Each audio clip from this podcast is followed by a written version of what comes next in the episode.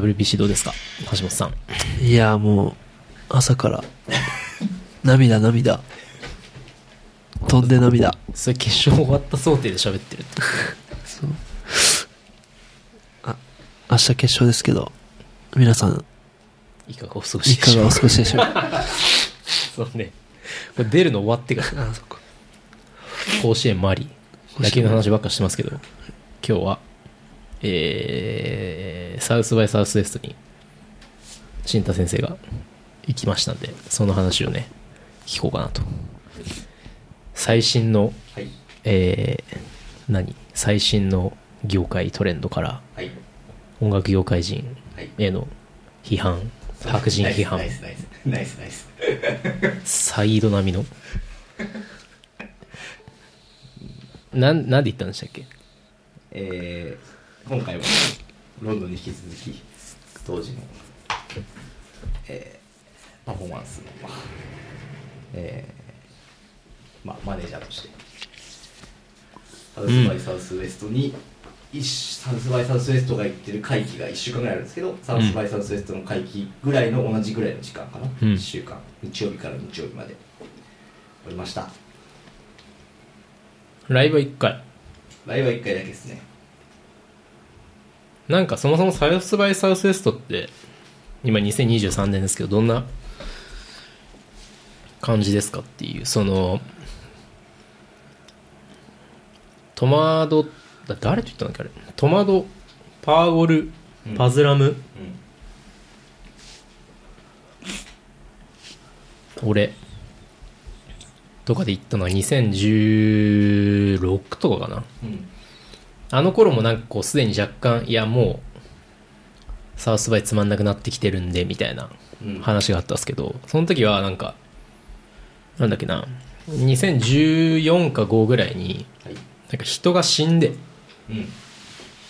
交通事故がドラッグだったか忘れたけどでそこからなんか音楽系がまあ前まではそのウェアハウスでパーティーやってもうそこにいきなりスクリレックス来ちゃうみたいな感じだったのが結構こうオフィシャルプログラム化されたみたいな。うん。感じでつまんなくなってんだよねみたいになったぐらいの時で。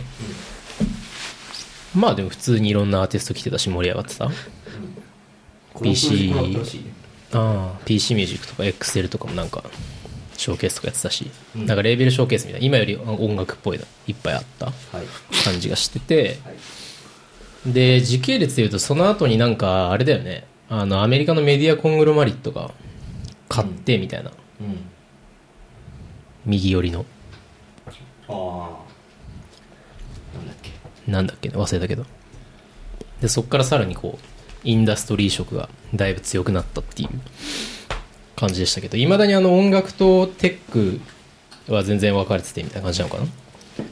えっ、と tech week っていうのも俺僕らがついた週だから僕らがちょうど一番最後終わった日曜日に行ったんですけど、うん。そこがテックカンファレンス週だったんでそこはなんかすごいいろいろそのテック系の人たちいたっていうか今何なんですかね？NFT とか？ OpenAI オープン AI だ。俺らの時はねあの VR ポルノでしたね。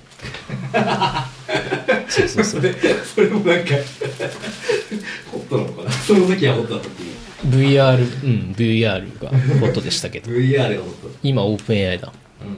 まあ Twitter と同じ速度。まあ普通にその時流行ってるものが一番流行ってるっていう。なるほどね。はい。まあで、まあ、テック要素もゼロではなくてそのなんだろう、まあ、音楽系の企業例えばドルビーとかはえーっとねまだブースを音楽テック音楽ウィーク中もやってたりとか、結構そのそこはなんか interactive sound experience みたいな感じだったりとかまあいくつかはあったと思うんですね。そういうなんか音楽スタートアップテックみたいなやつ。まああのカンファレンスの方あんま僕も行けてないんであのコンベンションセンターのところでなんかメインのそういうスピーキングイベントみたいなのがあってその周辺のクラブクラブじゃないな。普通になんかスタンドアップコメディやる場所とかなんかもう普通にまあ音楽メインじゃないけどなんかでかいバーとかなんかそういうところにサウンドシステムとか入れて、まあ、その周辺で毎毎日いろんなイベントを、えーまあ、やってるみたいなうん。感じの、えー音楽ウィークでしたね。だから普通のいわゆるフェスとは全然違くてっていう。あそうね。そもそもの説明ね。なんか日本の企業とかもテックのブース出したりしてるのかな。俺らが行った時は結構スタートアップも出してるとこいっぱいあったしうん。あと代理店系とかも出してたね。電通も今年出してたっぽい。うんまあちょっとよくわかんないですけどそっち側は。そっち側はねまああんまりあのまあでもそっち側そっち側でまあ多分盛り上がっててうん。ホテルとかにはなんかそういうなんかテックっぽい人たちも結構いお前だ。ろていやいやいや音楽の人よめちゃくちゃ。お前の人から見たら。あそう。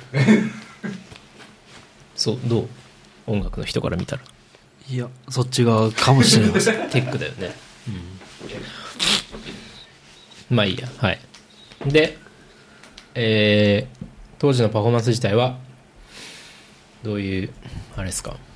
ああどういうあれですかね？えっ、とねまあ多分まあ普通にそのつながり直接のつながりとしてはまあそのロンドンのいつも手伝ってくれてるイースターマージックのデイビッドが、えー向こうのその、えー、JLED っていう LA のベースのアジア系オンラインメディア兼エージェンシーみたいなうん。ところと一緒に話しててその JLED が主催でイベントやりますと。で、えーバルビンタイガーが全部キュレーションしますっうん。ていう立て付けで開催されててうん。バルビンタイガーセレクションなのかその JLED 側なのかわかんないけどまあ当時出てほしいみたいなうん。つながりな話になり、えー出てくる出てくるという話になりましたと、 shout out デイビッドねまああと多分 Balming Tiger の中でも Omega Sapien はめちゃくちゃ Tohji の多分好き。めちゃくちゃ盛り上がってたっすもんね。めちゃくちゃ盛り上がってたからなんか。でもずっとつながってるしね。そうそうそう。まあペンちゃんとも仲良くしてるしね。そうそうそう。でこの前来た時もなんかもう Tohji までアプローチできないのは分かったから俺と会いたいみたいな。いやそれ違うだろみたいになったんですいやでもまあそうあのただごあの後日ホームホームパーティーがあったの。けどそのエアビーで。うんうんそこに身一つできたオメガサピエンがへえ。本当に。一人で。うん。なのでめちゃくちゃ仲良く。まあそこは普通になんかみんな仲良くしてたから。そうそうそう。まああのいいいい人っていうか。ペンナッキー何本取ってんだ？結構取ってんのかな？この前も取ってたよねうん確かにね。もう23年前なんか23年前ぐらいからずっとやってるような気がするうん。そうオメガサピエンっていう。ていうかバチカンみたいなのあったよね。当時オメガサピエンみたいなやつ。昔。ちょっと昔すぎて分えなんかなんかその話聞いた記憶もある。なんだっけ？それ知ってるぞ俺。そんなイベントあったの？オメガサピエンほらエルテルセや当時オメガサピエンが登場。タイフーンアイイ2000ビスバチカ。バチカ8周年。2019年。4月27う。んすごいね。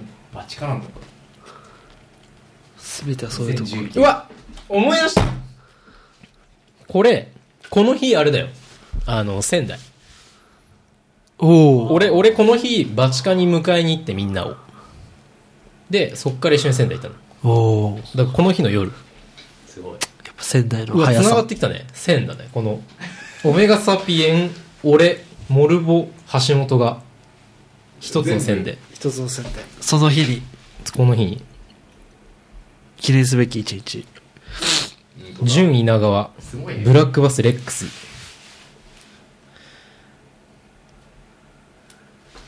いや。という2019年のイベントもあったようです。うんが L, L と仲良くなくてさまだ。なんか控え室で L がの態度がでかかったみたいな話があったなオメガサピエンも多分座れなかった。その日。バチカ狭いしね。そう。先に座った者勝ちだから。確かに。そうそう。でも確かそう。このイベント終わって仙台に行ってっていう感じでした。はい。そんなつながりもあり。あり。まあその頃からのつながりもありまあ呼んでいただけたというわけでまあ初めて。当時も初めて。アメリカ。初アメリカ。初。初。え初行ったの？もうん。へえあそう。全てが初めて。うん。だいぶ変わったとこに行ったねオースティンの。そう。テキサスですから。テキサス州オースティンオースティンって変だよね。やっぱテキスもうあのなんか東西ドイツの時のベルリンみたいな感じじゃない周りスーパー保守オースティンだけめっちゃリベラルみたいな。政治的なとこ、そうそうそう。まあなんかいわゆるそこだけ都会みたいな、うん。他はもう本当にもう郊外っていうか田舎？ほぼ。まあ。郊外じゃないね。田舎でしょ。も本う当に田舎だよね。まあでもまあそう。まあそのオースティンだけはガッと集中しててギリギリ歩いて全部回れるみたいな割と。へただあのなんていうんだっけ？ライムってあのスクースクーター？なんていうの？スクーターの貸し出しとかのやつでバーって行けば全然回れるぐらいの範囲にしかやってないみたいな。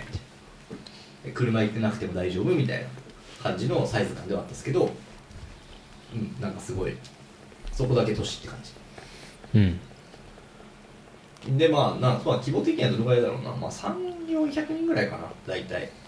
見た感じ。そんなにめっちゃ来てたのが。いやうんまあ来てたのがそのぐらい。割とすごいね。パンパン。大きいね。うん。で一応2ステージあって中外で、当時出てたのは外でバルミン大会の1個前の時間ですごいいい時間でやらせてもらったのもあったしまあステージ的にも全体的にもすごい盛り上がってて。当時の前がリルチェリーで当時でバルミンタイガーで。当時始まった時はまあ半分ぐらいかなみたいな。うん。ステージ始まる時は半分ぐらい人いて、うん。まあ、半分ぐらい空いてたけどうん。終わる頃にはもうパンパンみたいな。うんう。ん結構。素晴らしい。当時見見に来たっていうかまあこう見てたらまあ立ち止まって見続けるみたいうん。な感じで、まあ、結構反応は良かったかなというふうに思いました。うん。全体的に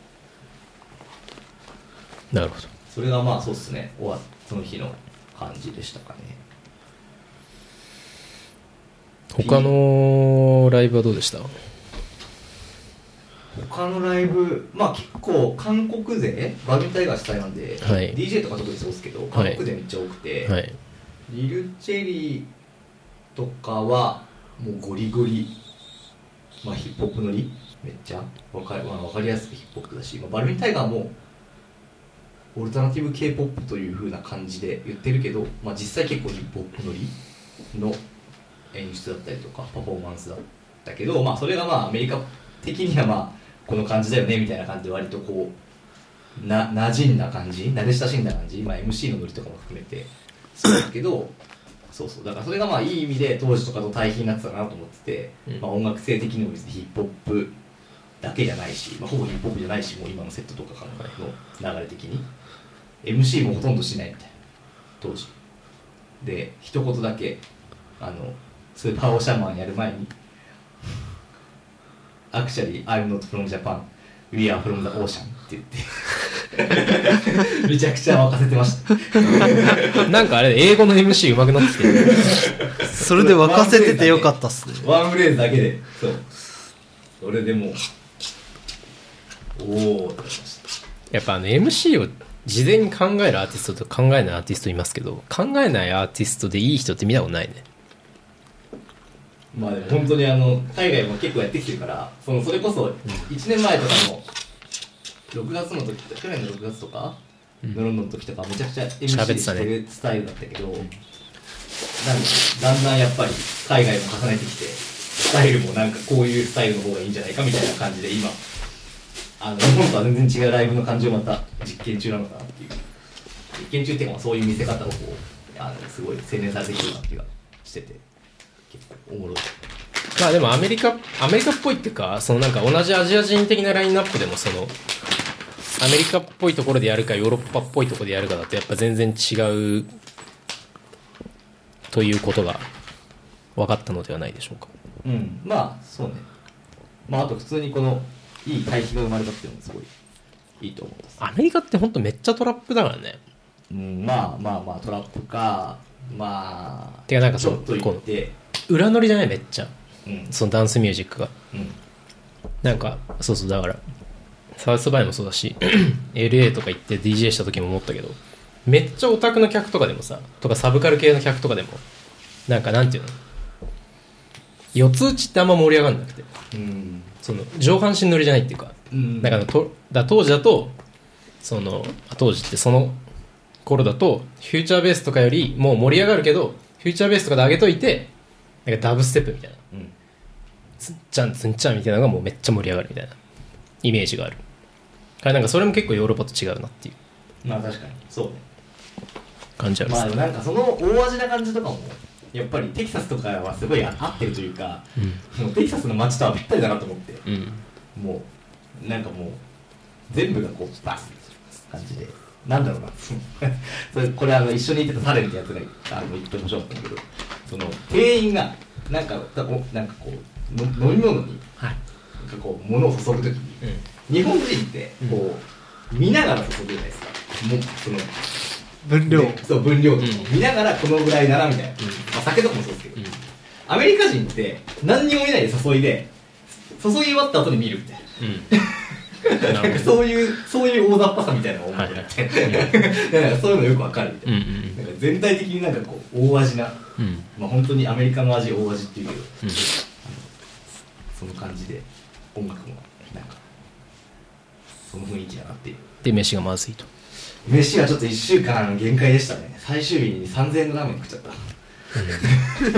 俺 俺らもなんだっけなどどえっ、とねニューヨーク LA オースティンだったよね確か。はい。で全部で23週間とかだったかな。でもう限界すぎて都市でも限界だったのにあそう。もう。で LA はまあタコスある。はい。ニューヨークは民族ある、はい。でもオースティンで限界になってその美味しいイタリアンを見つけて、うん。全員こうなんか視界がぼやけてたのがめちゃくちゃクリアになるっていう 経験をしてドラッグみたいな。めちゃくちゃオースティンの思い出それあるんですけど。めちゃくちゃまずいよな。南部いとか。やーなまあなんかそのあれはないね。そのいわゆるエスニック的なものはほとんどないし。下味がなくないアメリカの料理ってベース。いやあと俺本当にあの3日間連続でバーガー食食ってうん本当にバーガー嫌いになったねそれで。でそれあれの俺のサッカー嫌いになったのと一緒だから ロンドン。さすがにバーガー3日間はきついよなと思いながら。うん。だって俺2食連続でバーガー食ったりしたから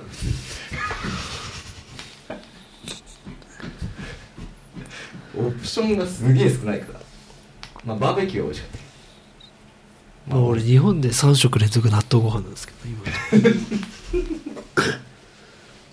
でもやっぱご飯とかって本当美味しいなみたいな。確かに。ロンドン行ってそう思いましたね。はい。まあまあまあオースティンの飯はそんなとこっすね。でなんか何の話がいいですか？どどんな人に会いましたかみたいな感じがいいの？かああだからそうそうそうサウスバイまあ割と普通に 普通に音楽業界っぽいミートアップとかがすごい開かれててサウスバイって。あの多分そのレーベルナイトみたいなのがあった時代はまあでもそれもすごいなんか時代の変化を表してるのではみたいな気もしてきてて、うん。今だからそういうの全くないっすよ。そのレーベルがどっか主催して、あのないそういうなんかナイトイベントを企画するみたいな、うん。まあ、それはサウスバイ盛り上がってないからなのか何なのか分かんないけど、まあ社売からじゃん？業界っぽすぎるからじあ今がね、うん。まあそれはそうかも、まあ、今はそうある意味それなんかすごい音楽業界の人たちがバーッ集まるみたいなイベントになってて、まあ、その中でもそうそうそう。あのまあ行ったのはそのメルリンとか ADA とかオーチャードソニーのディストリビューションサービスとか、ライセンシングとか、あとパブリッシング系の人たちがバー集まる。だからもう完全にまあアーティストではなくてそのアーティストを支える裏方側のサービスとかそういう人たちがバーって集まってると。はいはい。でまあそうそうあのソニーの人にも聞いたけど結構なんかリーガルの人とかがガンガン集まってるみたいな。リーガル？そう。うん。その音楽業界の中でも。なんかそれもなんかやっぱサウスバイのそういうなんか法律関係っていうかその新しい契約形態とかはいはい。がどんどん生まれてるからそういうのをキャッチアップするために結構そういう legal team とかがバーってくるとか。まああんまなさそうだもんね。そのバックオフィス系の人がさうん。外に出向いてって人と会う。そうね。そうね。そうそうそうそう。完全にそう。だから俺も結構そういうオーチャードディストリビューターパブリッシャーあとメディア PR チームとか、だからいわゆるこういうなんか裏方っぽい仕事の人たちの中で まあでも圧倒的なそのなんだろう多様性とそのスペシャスペシャリストっていうかそれぞれの分野でちゃんとやってる人たちがいるっていうので、うん。まあ、日本とは状況違うなとはすごい思ったけど、うん。それぞれのそういうなんかそういうディストリビューターとかのミートアップとかに行ったりしたっすね印象に残ってるのは？印象に残ってるのはあ日本人どうでしょう日本人。日本人はまあメジャーの人とかはちょくちょく来てたっすね。エイベックスソニーとかその辺。まあ普通にあの出て出てるアーティストがまだあんま日本人って多くないんで結構そのジャパンステージみたいなところでバーってやるのと、まあ、あと何組かっていう感じですけど。うん。そこで出てる人たちの各それこそオーチャードの人とか。は結構いたけど。他はあんま多くはなかったですけどね。なんかそんな感じですね。だからっていうよりは実際あったのはそう海外の人多くて。で、まあ、当時みパフォーマンス見てぜひ一緒にやりたいですみたいな。興味持ってくれて話したりとかする機会がめっちゃ多かった。かなと思います例えば誰？うーん。まあ別にそこまで話さなくていいのか。なんかそのじゃあ話しててなんかこういうトピックありましたとかこれがおもろかったっすみたいな。まあでもそうっすね。そのやっぱディストリビューションの力が強くなってきてるっていうのを結構思ってて。デジタルね。強くなってきてるっていうかそのディストリビューションメインになってきてる。そのレーベルじゃなくて。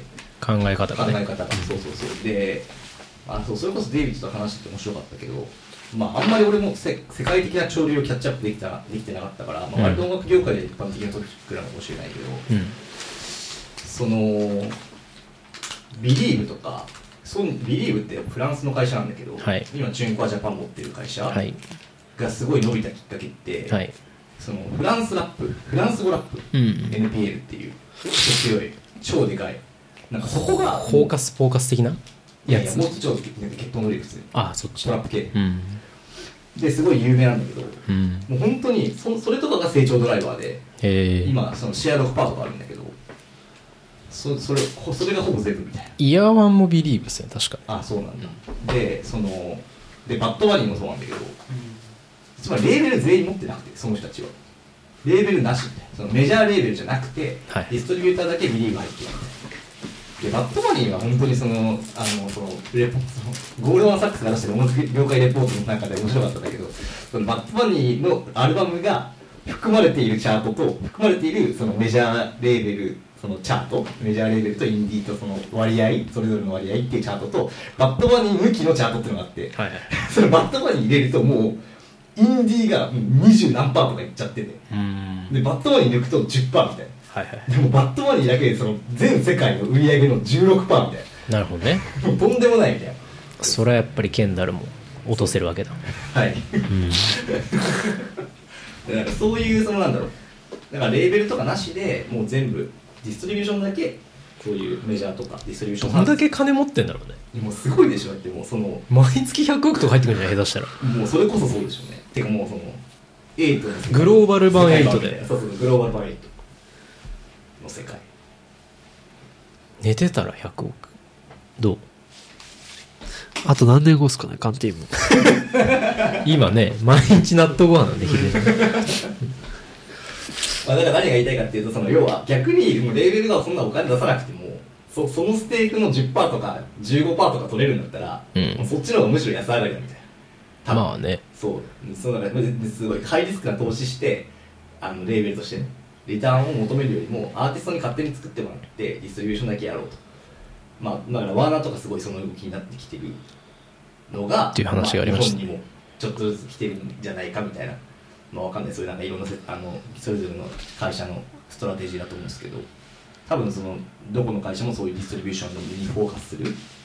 それこそダウンタウンも publishing そうそうそうカタログって distribution にもフォーカスしてるしやっぱりなので、まあ、それぞれの会社がなんか全然 strategy を変えてきてる。でまあみんな確かにそうそうそうそういう人たちが増えてて。だまあ普通に資産としての原版著作権をいかに安く仕入れてどれだけそれを、まあ、回せるかっていうよりはこうてかまあだから会社だよね。株式会社的なうん。感じになってきてるってことっすよねまあそれのいい部分は普通にやっぱりアーティスト単位うん。になってきてる、うん。ある意味では。そのレーベルっていう単位をやめてアーティストとディストリビューションって単位にしているので、まあ、アーティストの力はめっちゃ増えてる。まあいいことだと思うんですね。そうそうそうそうそう。でまあ会社から見るとそういうアセットとしてそれを使うみたいな発想に切り替わってきてるつまりなんかこうパブリッシングサイドも、まあまあまあ、マスターライセンスサイドもどんどんそのえーっとまあ、資産としての流動性が高まってきてるなみたいなのは、まあ、最近の、えーっと状況を見てて思ってて、うん。まあ、その誰だ？あのジャスティン・ビーバーが自分のマスターとはい。レコーディングとはい。パブリッシング売ったとか、はい。まあそういうあなんかそういうさ話がめちゃくちゃ最近ニュースとかで多いっすよ。あの、うん。全体的に。なんか抜けが作れるしね IPO 的なうんそう。バンって自分のキャッシュ増やせるみたいな。そうね。まあジャスティン・ビーバーはそれでキャンセルしたツアーの固定もしたんじゃないかと いうふうに言われている。へえ。そう。キャンセル3回ぐらいしてるから。それってまあでもだからさそのなんていうかこうまあさっきも話しましたけどそのクリエイティブインダストリー音楽業界的にそういうでなんていうんだろうな。こうこれ以上こうまあこれ以上っていうかそのグローバルで考えたらパイは大きくなるのかもしれないけどアメリカ市場で考えたらこれ以上あんま大きくならなそうだなみたいなのがあるわけじゃないですか、うん。でまあ5年前か5年前10年前グッズ工業とかやってった方がいいよみたいなうん。以降の流れとしてあるわけだけどなんか日本だとめちゃくちゃねじれてるわけじゃないですか。いまだに原版メジャー基本持っててみたいな、でまあチューンコア出てきてるけど出てきてる言うても全体の何パーぐらい売り上げで言うと1パーとかそんなぐらい、まあね5パーぐらいでそうそうそう。だからなんか日本の音楽市場自体はどうなっていくのかなっていうのは気になりますけどね。今の話でいくとまあうちみたいな会社は結構その世界的な潮流の流れにあるというかまあなんていうかこうだから例えば新タとかサウスバイ行って別に海外の人とパッと喋ってもこうなんかなんていうの？いややれるっつうかさ。まあ普通？普通でそうそうそう。非常に普通。そう。のなんかまあそうそうだからあの全然あの話すあれは必要ない。ですよねその前提の話は全く必要なくて、そうだよただそういうことやってますで全部通じるっていう。だからなんかそれが結構不思議っていうかまあ日本の音楽業界の人と話す時の方が俺らってなんか前提を入れる必要があるじゃん。うん。いやそもそも原版っていうのはアーティストに7割なんじゃねえわ。あ原版アーティストに持たせててみたいな、その収益のレベシアでやってますみたいなことってまあなんかこうそうそうそう。だからなんか日本が遅れてるとかじゃなくてまあこれだけの市音楽市場って言ったらね世界にの市場規模がちゃんとあってなんかこうガラパゴス化っていうとネガティブだけどなんかどういう風になっていくのかなみたいな気になるけど、まあ、うちの会社というか我々のこう意図してるところとしてはやっぱりアーティストに主権があった方がおもろいもん生まれるよねみたいなのあると思うから、その流れで言うとやっぱり日本のあんまり市場状況っていうのは好ましくないし、まあ、イコールうちの会社の市場状況としても好ましくないと。ののがあると思いますけど。話の流れで面白かったのは、はい、そのやっぱりラテンとさっきフレンチラップがとにかく昨日トマトさんもツイートししてましたね。世界ディグしてたらラテンとフレンチなんとか。まあ本当になんかでつまりその2つってフランス語圏とスペイン語圏なわけよ。マーケットがね。でそこがめっちゃなんかその国境をまたいでるっていうことがこの流れ全体が加速してるのかなっていうふうに思っててそのアンコントローラブルじゃないですか。簡単にだから日本で売れる音楽を日本の外側に偶然売れるってことはななかなか難しいよね。言語的な状況がその言語的な状況がトランスナショナルであるっていうことで、うん。そのアーティストに主権が戻ってくるみたいな、はいはい。簡単に言うと。だからそれってすごい面白い現象。インターネットっぽいよな。分散みたいな。そうそうそうそう。そう、うん。だからそれと比べ比べると実はそのイギリスとかって英語圏でしかないからある意味、うん。そのあんまトランスナショナルじゃないっていうか、はいはい。はイギリスアメリカアメリカから世界みたいな。うん。なんか実はそのなんかすごいこうアメリカ中心主義的な売り方をしないと成立しないよねそうね。で逆にそのラテンとかはそもそもアメリカで聞かれなくてもよいみたいなはいはい。前提があるから。まあ結果的にそのすごいショーケースとかもサウスバイとか出てたけどそれもラテントップ2ナンバー2みたいなやつが来る、うん。とんでもないもうマンスリーリスナーの桁が読めませんはいはいはい。やつらがなんかサウスバイの一番でかいステージでやってうんうん。なんかそんなそんな大きくないみたいな。はい。アメリカではみたいな。うん。なんかそういうそのなんだろうな市場っていうかそのインターネットが作り出した状況によってはい。生まれている状況はめっちゃあると思うんだけど、うん。その日本ってやっぱりその市場が安定的だからある種、はい。で変にブレイクスルーはなかなかできないから割とそのフィックスしたサービスがソリューションとして提供されやすいのかなそうなんだよね。だからまああんまその市場状況自体がてかその枠が変わんないっていうね。その、ん。じゃあデジタルディストリビューションが始まったからって言ってその日本の島の外にどれだけ出るかっていうとさ出ないよねみたいな、うん。そうそうそうそう。だからそのそうそう。だからそのその場合においてやっぱり企業努力って必要ないっていうかそれは現場いっぱい持ってて投資減らされ減らすことの方がレーベルにとっては収益率上がるわけだから。っていうインセンティブが働いちゃってるっていうのはなんか日本の音楽市場のなんかこう逆行してる状況なのかなみたいな感じはしててまあだからその直近で言うとアーティストに主権がちゃんと戻ってくるのかみたいなところが一つあるしもうちょっと先5年10年のスパンで見ていった時にじゃあ結局資産っていうか IP っていうかとしてのまあ原版権著作権の流動性が上がっていかないことによって多分次のグローバル競争みたいなのが起きるわけじゃん。うん。まあだから K-POP とかって今そうなってるっぽいけど、要はアーティストを育てていく途中で、まあ、VC みたいな形で個人投資家が金入れたりとかしてで原版権をまあ株みたいにして持ってって利益分配していくみたいな。っていうのがそのグローバル市場になった時になんかこう規模感とか含めてうんそのその効果って得られるわけだけどそういうなんかこう、まあ、いわゆる VC っていうかあのベンチャーキャピタルがお金集めるように世界中から金集めて世界中にこう広めていきましょうみたいな流れになった時に日本の市場ってめっちゃ取り残される可能性があるなみたいな。うんまあだしその今言ってる話の前提で言うと結構 k p o p ってそのアメリカに売ろうっていううん。前提で始まってるから、うん。なんかその今言ったミドルのレイヤーがすごいミドルのレイヤーでめっちゃチャレンジするっていうか、はい。レーベルのレイヤーでめっちゃチャレンジしてはいクオリティコントロール買買収したりとかうん。クオリティコントロールじゃないか。どこだっけミゴスのレーベルか。まあなんか買収したりとか。そうだからそのトライアルできるところの幅としては結構 k p o p とかのやってることがうん。まあ地味に日本の先行ってるのではみたいな気はするか。そのだからそのアーティスト主権っていうかアーティストと世界ディストリビューション直世界みたいな話とはまたちょっと違うっていうかそうね。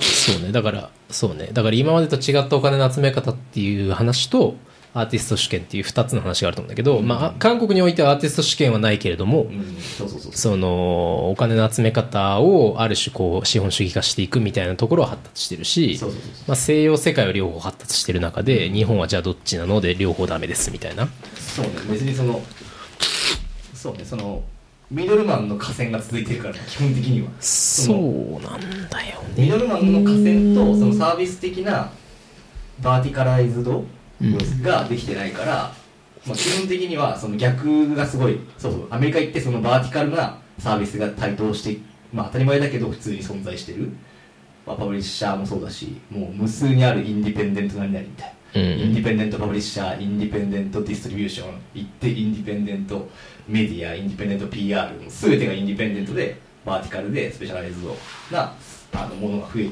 まあ、当たり前だけど普通にあるっていう。ことが状況違うから、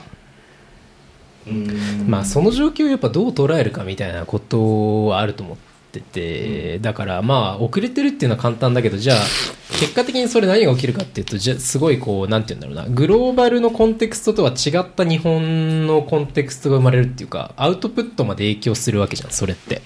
アーティストの主権がないですお金の集め方が旧来のやり方ですってなった時に。